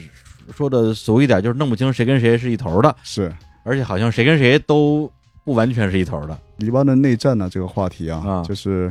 真的很复杂。嗯我觉得专门研究这段历史的国际关系专家啊，也会碰到不少的挑战。嗯，简单一句话来说吧，连他们自己也不知道自己跟谁是一头的。嗯 我天，今天我跟你结盟，明天咱俩可能就反目。嗯，最后的统计，每一方参战者都背叛过一次自己的盟友，至少一次，也被别人背叛过。嗯，所以就可以看得出这个内战是有多么的混 乱。对，到底谁是我们的朋友，谁是我们的敌人？我们到底为谁而战，对吧？嗯，所以都是政治的牺牲品。对，所以嗯我觉得在这个前提之下，也导致了出现你说的那种情况。嗯如果比如说这个战争，比如说只有两方，嗯，然后两方是有这种深仇大恨，那可能在战争之后，大家心里的那个仇恨也不那么容易去散去。对但是那个战仗因为最后就打成一锅粥了，对，到最后大家可能都意识到了，嗯我们其实打了一场没有意义的战争这件事情。嗯，所以甚至是不是有可能更容易去放下那些仇恨？因为到最后，你那真的是连谁是你的敌人都搞不清楚了。这个观点我觉得特别好，这个观点。嗯对，大家真的不知道为谁而战。嗯在这儿我就想起一个电影啊，嗯一个其实以色列出品的电影，但它的名字叫《黎巴嫩》，就讲某一次应该是八十年代初吧，黎以双方的一个一次军事方面的一个摩擦，嗯然后以色列的坦克过了国境线，到黎巴嫩南部的村庄里面，经过一段时间的轰炸也好，他们也在受到抵抗。嗯这电影啊，就是讲述这几个以色列士兵躲在坦克里面的一个对话记录，其实就在聊天儿，主题就是我们到底来这儿干什么？哦以色列人也不知道他来这儿干什么。他说我们知道我们要过来打黎巴嫩，但我们为什么要过来？所以，关于内战大家的这个迷惑，其实也存在一部分以色列啊这阵营里面。就其实总的来说，没有人真的，或者说作为人民来讲，没有人会喜欢战争这个东西。所以说，经常大家会说中东人呐、中东人民都是战争贩子，嗯，对吧？热爱战争，主战派。嗯，其实我真想说一句话，说这话很多人是没脑子的，真的谁愿意去打仗，嗯对吧？命就一条。对啊，对真正狂热人总是少部分的，所以我认为大部分人他是不得不，嗯，而且真正那些真正狂热的人，他是他也没打过想仗让，别人去打仗，对，对他自己不会你让上他，自己他才不鼓去吹。战争者他，对他躲在后面啊，其实就关于黎巴嫩的电影作品，还有另外一部也是以色列导演拍的，叫《和巴舍尔跳华尔兹》。它这是一个动画电影，它主要表现的就是说，在战争期间有一个非常知名的一个大屠杀吧，嗯，呃，就是呃萨布拉夏蒂拉大屠杀。哦，在贝鲁特的两个难民营，对，嗯所以当时呢，这个是黎巴嫩长枪党，嗯啊，他们策划的这样一个对一个屠杀行为，然后他们本身算是就是基督教派这边的，去屠杀那些穆斯林。对，那屠杀的理由呢，是报几年前呢他们被屠杀的一次仇，嗯，而几年前的那次屠杀呢，又是又报报上了一次屠杀的 仇。是对，就是给人一没种完没了强烈的，就是这种冤冤相报何时了。是如果你们要真的是要一直报这个仇的话，嗯那这个战争永远不会结束。报不了的，嗯，还有另外一个也是跟黎巴嫩有直接关系的动画，而且嗯在咱们国内院线也上映过，嗯就是《养家之人》，这个是黎巴嫩的一个动画。 OK，哦，嗯，所以这个对于战争啊，我在黎巴嫩很多时候，为什么说黎巴嫩对我感觉就更深呢、远远超过其他国家。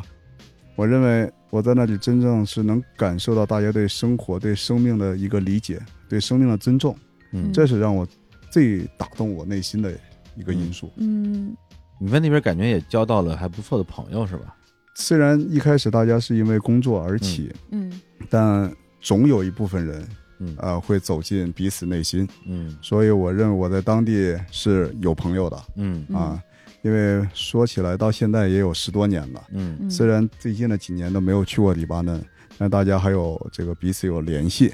大家平时都会问候，然后有事儿大家都会互相帮个忙。嗯就说到这儿，朋友，这个朋友呢，就刚才我提过，他在公司做采购，啊呃，他喜欢喝 whisky，嗯嗯啊，就是刚才你呃就说是刚才这位大哥参加，过内战的，哎，对，是吧参加过内战，啊我们给他也起个名儿，叫他费大叔吧，他的名字第一个是 F。 F 啊被 F F word word F word，叫 叫他费大叔吧啊，嗯不是费大叔是费大叔啊。 嗯我认识他的时候，他在公司做采购，嗯，一开始想尝试有有业务做，所以肯定会跟他有直接对接关系。嗯我我这儿插一句啊，嗯，就是你们带这东西到底是发电机还是发动机？首先是发动机，但用来匹配发电机的发动机。发电机的发动机，对对，嗯发电机里的发动机，哎，专业，啊 对发动机中国绕口令。哎，绕口令。不是这东西为什么有人买 呀？嗨，终于问到商业核心了。 哎我这因为黎巴嫩经历过这么多战争，它啊这个这个国家的电力啊，嗯它已经遭到严重的破坏。啊，你想，在一个现代化国家没有电，它要发展，它需要电，就是你电脑得有电吧？在各方面都需要电。你照明也需要电，电梯也需要电，对吧？你工业生产也需要电，嗯但国家电网指望不上，它可能只能发到百分之二十的电，还有百分之八十多的缺口。大概来说，哦，用了民间的智慧，嗯我独立供电好不好？我拖发电机给自己来供电，所以在黎巴嫩呢，就开始有很多发电机的装配厂。哦我来自己生产设备卖给大家，你们就有发电的机会了。但是发电机的核心是发动机，就是动力部分，嗯就相当于电脑的 CPU。你可以装电脑，但是你生产不了 CPU，哦，我们就属于做核心的这个 CPU 的这部分嗯供应商，所以我们就把我们的设备卖给他们，他们去组装成下游产品。那等于说他们的发电主要是靠民间的这些私营企业靠私营企业，来做这个电力供应。对，那你卖那些发电机是这种发电厂用的发电机，还是还是有家用发电机一啊？般来讲，他们可以应用到家用，应用到商业用，比如说餐厅、酒店、商店嗯啊、和这个工业用，小工厂、大工厂。对，不是家里有个发电机是什么概念？家里发电机，你看咱们在中国，首嗯啊先想，咱在北京一个月的这电费是多少钱？三口多少之家，忽略不忽略不计吧啊，？大家会感受不到，对吧？对就多少啊，钱？就算开空调，最多也就两百两三百，就是那种吧三室一厅的。啊我在北啊京您租家房的是时用候，电大户， 我们家三那个不是我家，我啊在北京租的房子嘛，啊，三个空调，好啊嘞。对，每天开真的是三个空调，哦， 真真的是每天开你嗯着，夏天的时候，按照爷爷这么疯狂的用 电啊，他一个月只用了二百块钱。嗯但是黎巴嫩啊，他首先他人口多嗯啊，对吧？他一个家庭，我们先以这个四口啊，家庭人口多，对，四口家吧，嗯四口家人口来算，他一个月国家电网给他的电，他可能就已经花掉了一百来块钱，嗯这远远不够啊，因为国家电网只能解决百分之二十的这个用电需求，嗯剩下大家要买发电机，但不是谁家都买得起发电机的，嗯要不我们可以 share 几家用一台，或一个村儿用台大的，大家自己平分这个费用。嗯所以根据我的了解，当然这也是我工作的内容，嗯嗯一般这么一个普通四口到五口之家，他们租发电机的这个成本一个月平均在一百到一百五十美元，美元啊美元100就基本上要花个啊七百到一千多块钱啊，这只有普通家用的这个层面，只有五安培啊，只有这么大的流量，所以你看这是普通家庭。嗯如果你在想在街上开个店，嗯你开水果店或者你开个冷饮店，你在用水，你得用电，天它的电你就要去买发电机或者租发电机，嗯而且就跟我们商用电一样，它对于这样部分用户，首先我起卖的这个嗯是不同的，价格不同，所以我开个店，我这个电力成本就已经凭空高出很多了。所以他们的生活主要开支除了这个电之外，还有什么其他的大头吗？因为刚才我们说过，它嗯一切关于这功利的板块，嗯它都是很薄弱的因。为他们嗯下面像像是小政府，对，咱们中国咱们是大政府，对他们偏偏是一个反的，所以它那个水也是问题，就我们老百姓日常生活所必须的水可电就都几乎可谁以也不忽略行不计的，不安全，就嗯基建不行，对它不安全，它要找私人公司去买水，嗯所以它水电这俩大头就站出去了，再剩下再谈房租、谈人力，嗯，嗯，那他们这种收入啊、支出啊，嗯能持平吗？这个压力大吗？压力还我认为还是很大的，嗯因为毕竟它那个人口少，所以决定市场规模会小，嗯那本国能生产的东西不是特别多，很多要依赖进口。嗯所以前面才会问你中国是义乌还是广州的，嗯对，大家要依赖中国的进口。嗯，这中国商品物美价廉，对吧？比土耳其强，比欧洲强，所以大家现在对中国啊是越来越有依存度。还好有中国，才使大家平时日用品的成本花销比以前降下来了，嗯，而且还能满足大家的使用需求。感谢义乌小商品批发市场。 好嘞，呱唧呱唧。当然，这也是我们能感觉中我们一个外贸从业者嗯能看到一个工作的一个价值所在嗯，来说说你那个采购的那个费的书，啊。费老叔，这个工作当中我们认识了，认识以后，后来我们也做成生意了。嗯他把我们的发动机买完以后，发到阿富汗去了。 哦，啊，阿富汗电信项目就是嗯类似于华为这样电信项目，嗯嗯因为黎巴嫩的业务很多不在黎巴嫩，它本国太小了，嗯他们是疯狂的出口，嗯最大的是是阿拉伯地区、非洲地区，哦有一部分是泛伊斯兰地区。嗯当时那项目它卖到那个阿富汗，那可以啊，先从中国进口这个发动机，对然后然后再再倒出口一次组装组装起来，啊他们有他自己的分销渠道。嗯咱们中国，你看咱公司很厉害，但我们很多公司弱在分销渠道，我们的生产 OK，嗯我们有庞大这个生产体量。嗯但是我们这个分销能力、这市场能力，是我们的一道坎儿。哦，啊，黎巴嫩呢，因为可能因为它的语言优势，再加上对它长期经商的一个优势，嗯这是它的一个一个特点。我可以分销，我有买家。所以当时我们做成这个交易以后，嗯关系一直不错。突然有一天，他说我病了啊，他说病了，我说怎么了？重症肌无力，哦，但这病我也听说过，这个病不容易好。嗯嗯他当时也说，我现在给你打电话呢，我现在得用手扶着这个打电话的这手，嗯否则过一会儿我就拿不动这个话筒。嗯后来我等下次再去看他的时候，他给我递烟，他说：“你看我现在抽个烟，我手就有点拿不动了。嗯以前他总是会开车把我送回去，嗯他后来说我现在自己又开不了车了，同事要把我载回去嗯啊，所以现在我可能只能再活三年了嗯啊，我最后可能全身只有眼球会动，呼吸都无力。但我认为他还是比较坚强的，毕竟早就经历过生死的人，嗯对，参加过战争啊，参加过战争、杀过人的人啊。嗯后来有一次我去呃看他一个人在医院里面，我去医院探望他嗯，在医院陪他聊了一下午。我觉得那时候我们早已经不是供应商和客户的关系了。嗯我觉得我首先我敬重他这个人，嗯也是对生命的一个尊重吧。嗯到后来的某一天，突然手机上收到一个信息，黑色的标题是他同事发的。嗯我偏巧身边有个黎巴嫩的一个别的一个访客在中国，嗯那人一看有人死了，啊，我一看都不用说，我就知道是他死了。嗯后来给他家人打电话，家人说：“哎，他现在已经解脱了，因为他最后那个阶段十分的煎熬，嗯，我们都很为他感到现在欣慰了嗯啊。所以我想，这个在一个地方经历过生死离别以后，你对这个地方的情感就远远不是一个我只是在远处观察你的一个身份。对，我觉得我不经意之间参与到了你们对的生活里面去嗯，感受到你们的情绪。嗯嗯，其实这可能就是人和人交往当中最最美妙的一个东西，就这个远远比我在有点像自上而下这种，我在旁边以一个纯粹的旅游者的这种是，心态去说，哦，这个地方很美，那个地方很脏乱，嗯，这种感觉是不一样的。是，那我其实有注意到，就其实你之前在黎巴嫩的时候，你认识的人其实是不是算是经济条件在黎巴嫩当地或者说贝鲁特当地还算是不错的？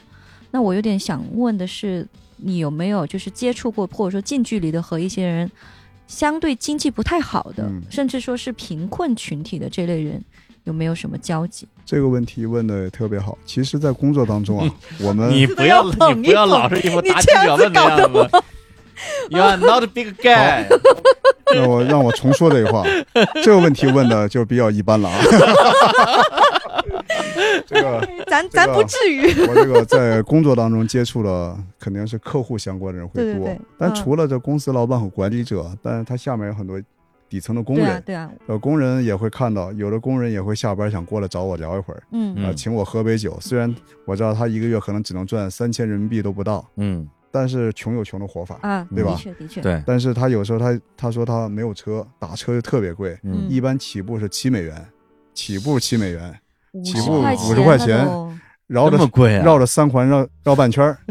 他打车很贵的。啊，然后有个哥们儿就半夜走路走到火车站那夜店去等我，就为了跟我待一会儿，想跟我接触一会儿。哦，然后我们喝我说我请你喝酒吧，他说不用，我自己带了一瓶，呃，意思不要给大家添麻烦，啊，嗯自己走路过来对带着酒来自己走有路啊分寸完，感的自己再走路走回去。啊，他也是巴勒斯坦，还是难民身份，嗯但是他现在有工作，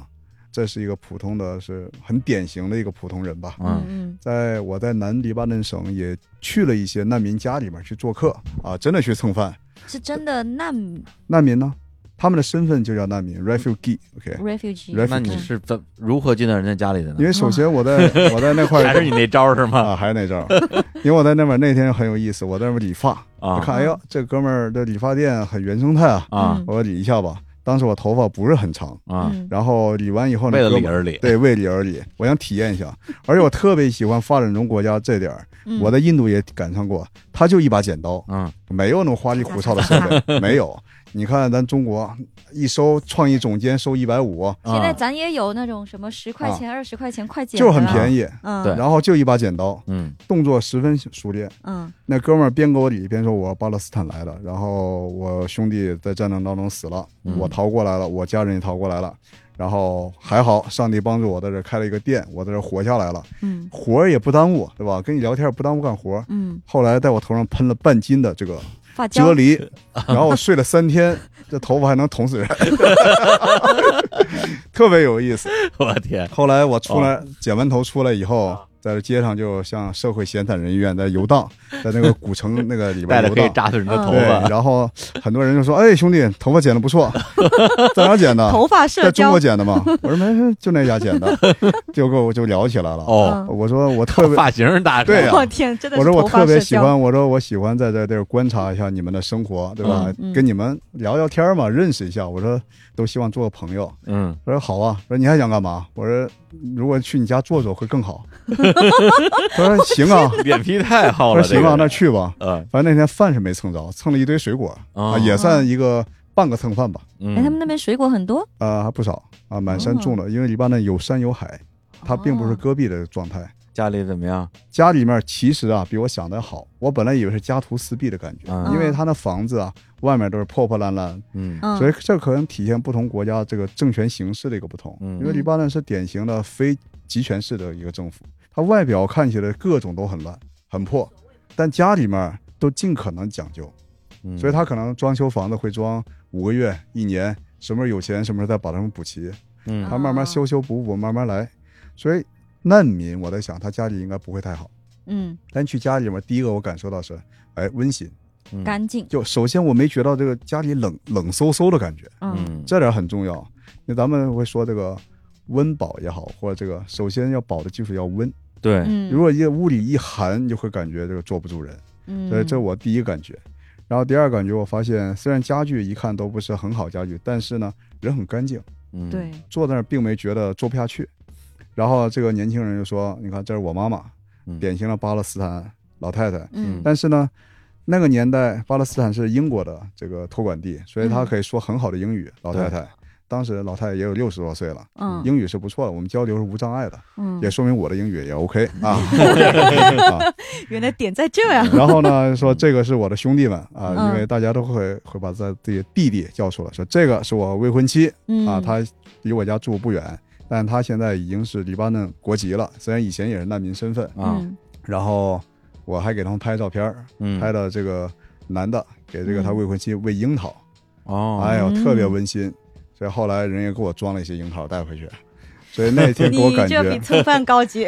还用对还用拍照骗水果，那天我在他家可能待了有将近一小时，嗯跟他家的这个家庭成员嗯都见过面儿。虽然有的不会说英语，但是有人会。嗯，我觉得那天可以有一个代表性吧。嗯我觉得那一代差不太多。嗯，再太贫困的，我是真没去过，但我认为他已经是偏底层人民了。嗯嗯嗯其实我觉得他们的一个态度很好，嗯就是对生活的本身的这种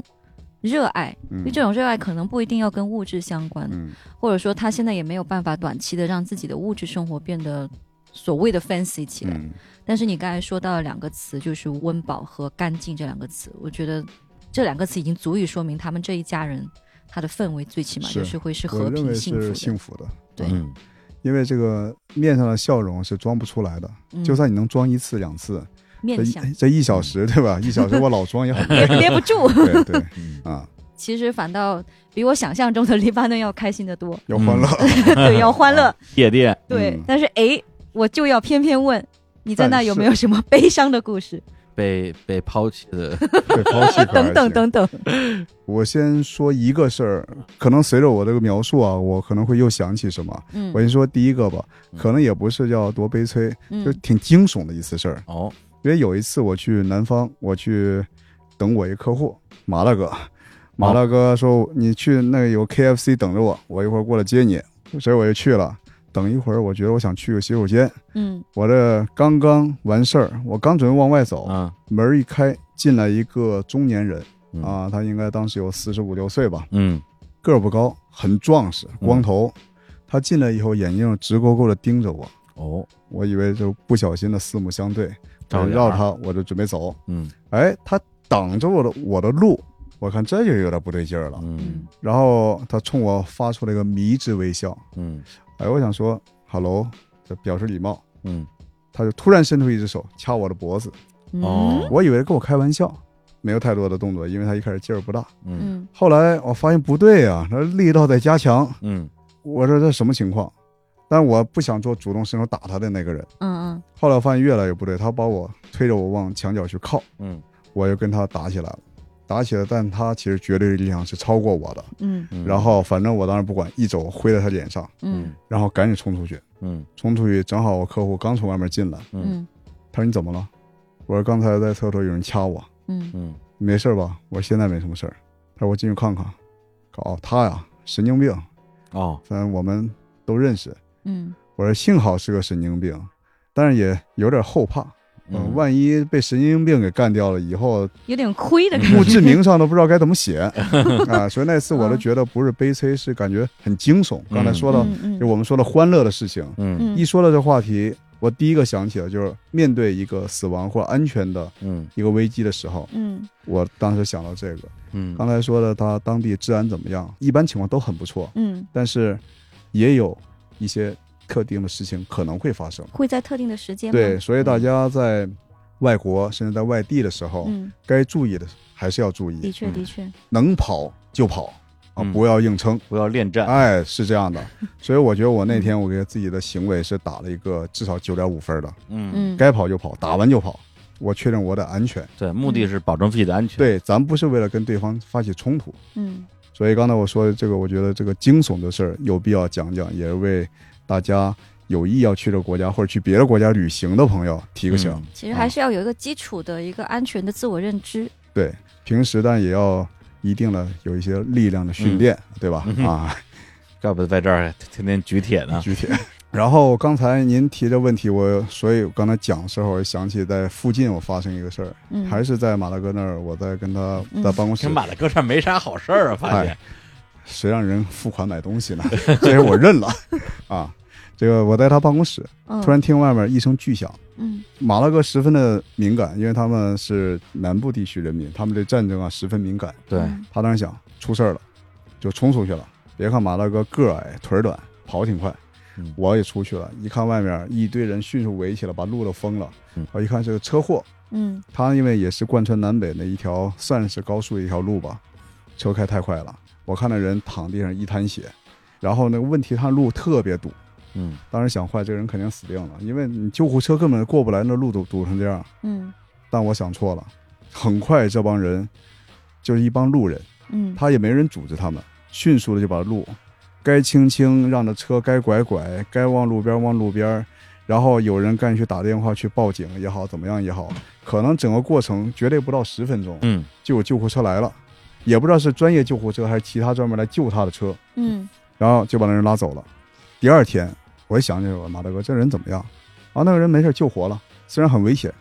但是救活了。我这事儿就给我很大的一个触动，嗯因为我们会认为这个国家很多东西是对薄弱的，嗯，对吧？出这种事儿你只能等死，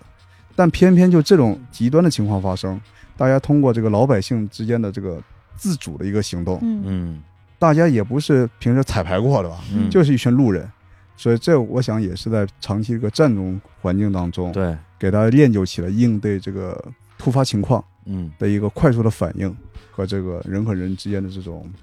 这种感受吧。所以这个事儿其实瞬间我会感觉有点 sad，你见到那种感觉，嗯，但最后你总结这个问题，我还是觉得这是很正面的一个事情，嗯给我留下了除了欢乐以外的嗯更多的一些感受。嗯啊因为这个黎巴嫩的内战是九零年结束的嘛，嗯，然后叙利亚从这边撤军是零五年，对，也就是说二零零五年之后，其实黎巴嫩可以认为进入进入到一个比较和平的年代了啊。但是这两年因为叙利亚战争又爆发了，对，这个对黎巴嫩的影响大吗？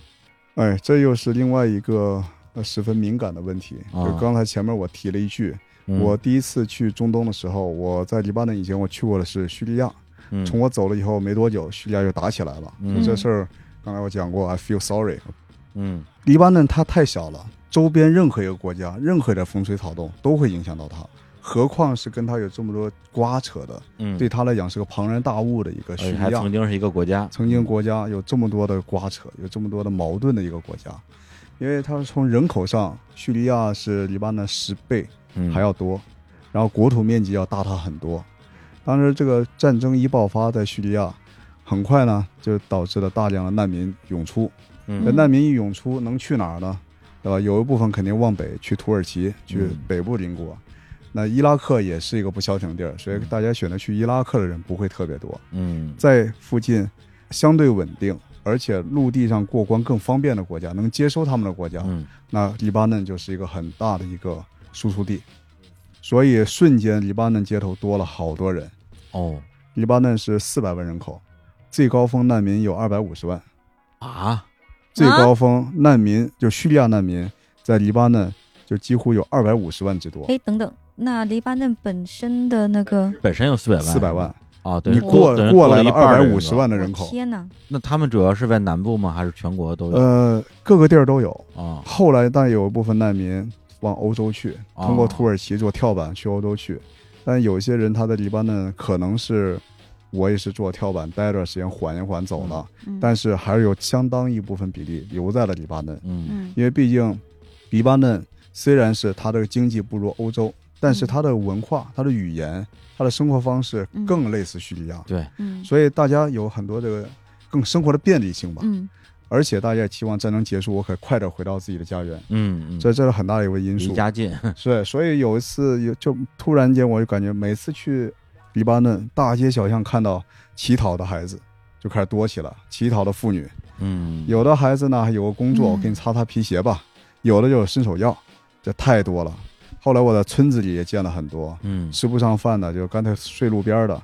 就感觉大街小巷到处都是叙利亚人。嗯呃，然后从我们客户的反馈呢，以前在黎巴嫩请工人是不便宜的，劳动力成本是不便宜的，尤其你要有技术丰富的这个工程师，对，比如一个好的工程师，一个月给他一千二百美元，很合理。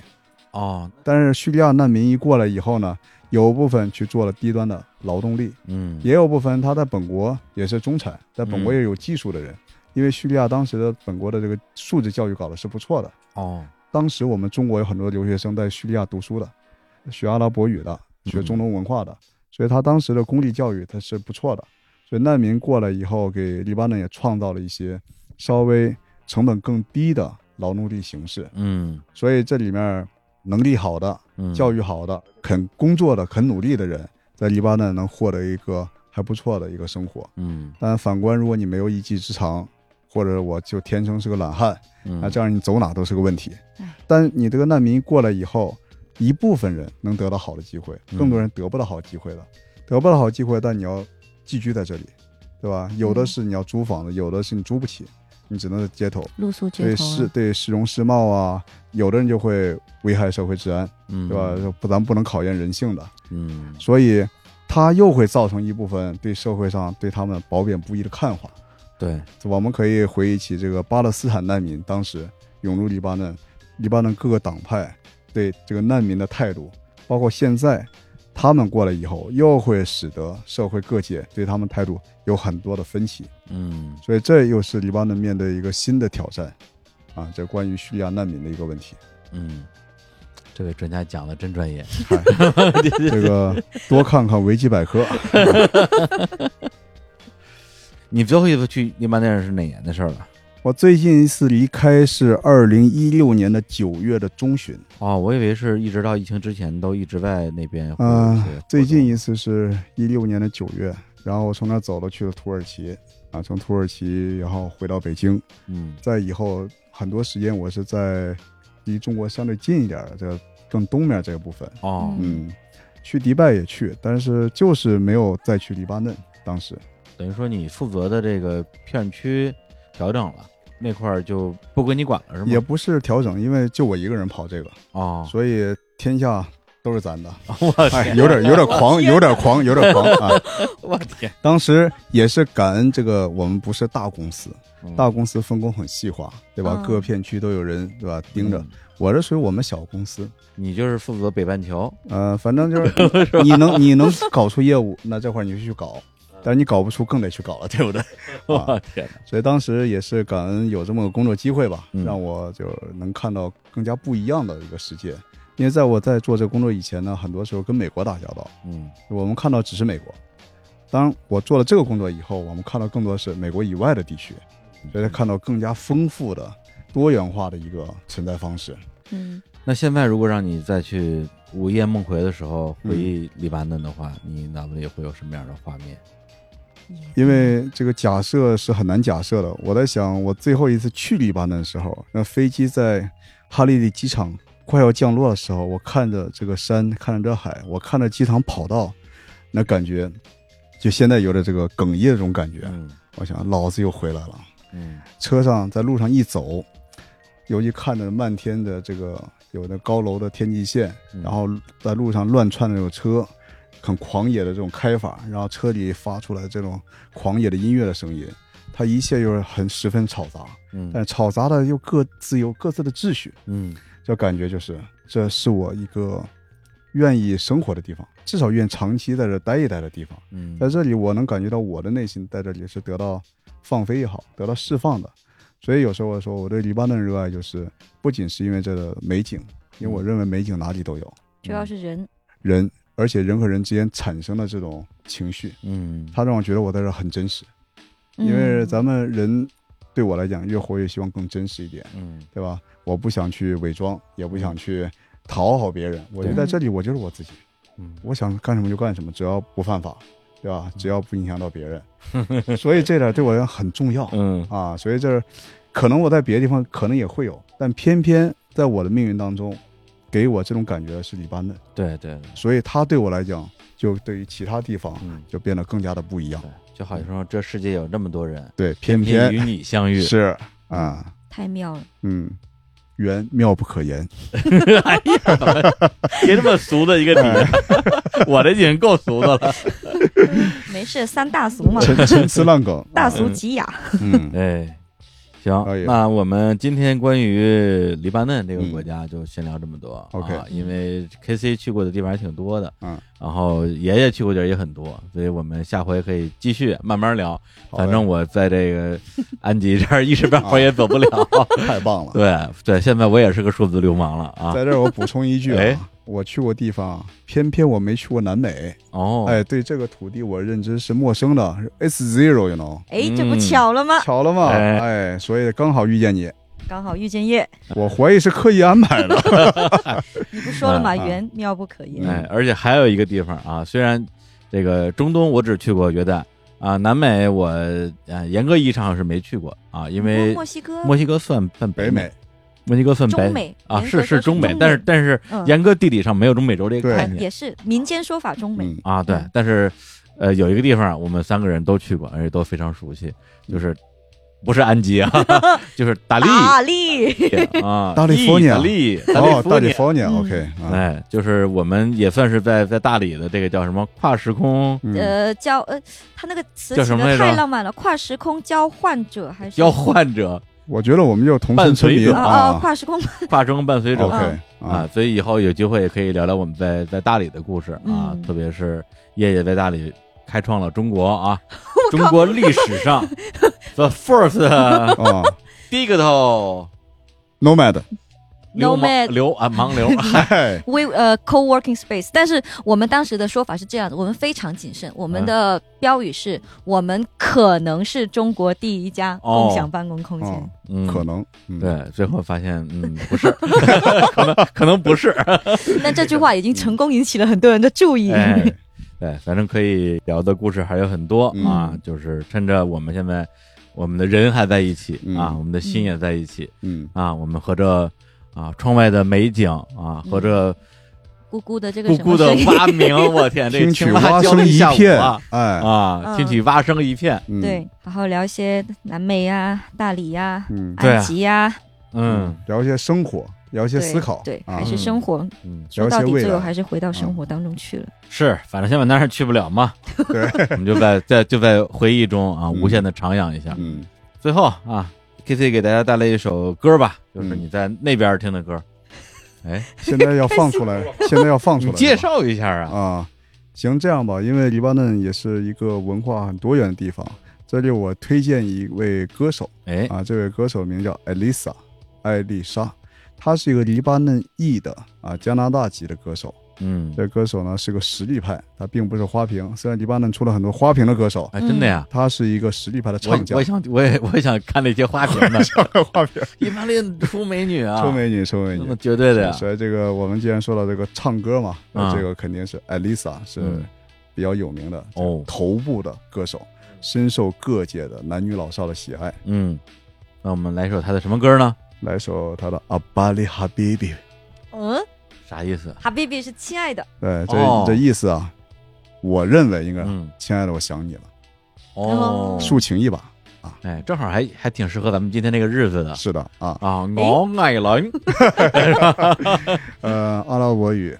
阿纳哈布卡那西班牙语 d a m o 嘛， d a m 哎，用你们文昌话怎么说？挂矮路，我爱路，我天，这听着跟外语也没什么区别呀、的确是嘛，嗯，有意思，有意思， 有意思，有意思啊。行，那就在这首《我爱路》里边，拜 阿巴里哈比比，啊好拜拜嘞拜拜期待，拜拜。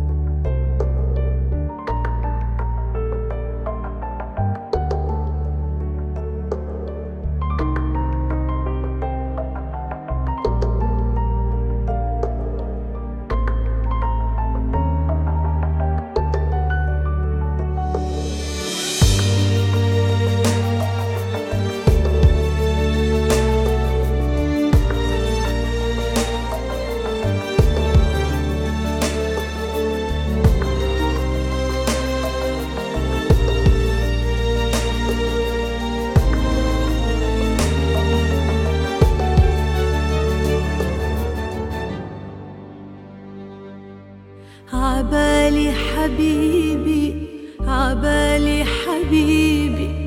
أغمرك ما أتركك أسرقك ما رجعك أحبسك ما طلعك من قلبي ولا يوم أخطف لك نظرات ضحكاتك حركاتك علقن بغرفتي نيمن ع فرشتي احلمن بغفوتي تيحلى بعين النوم عبالي حبيبي ليلة القلبس لك الأبيض وصير ملكك والدنيا تشهد وجيب منك انت طفلك انت مثلك انت عبالي حبيبي عيش حدك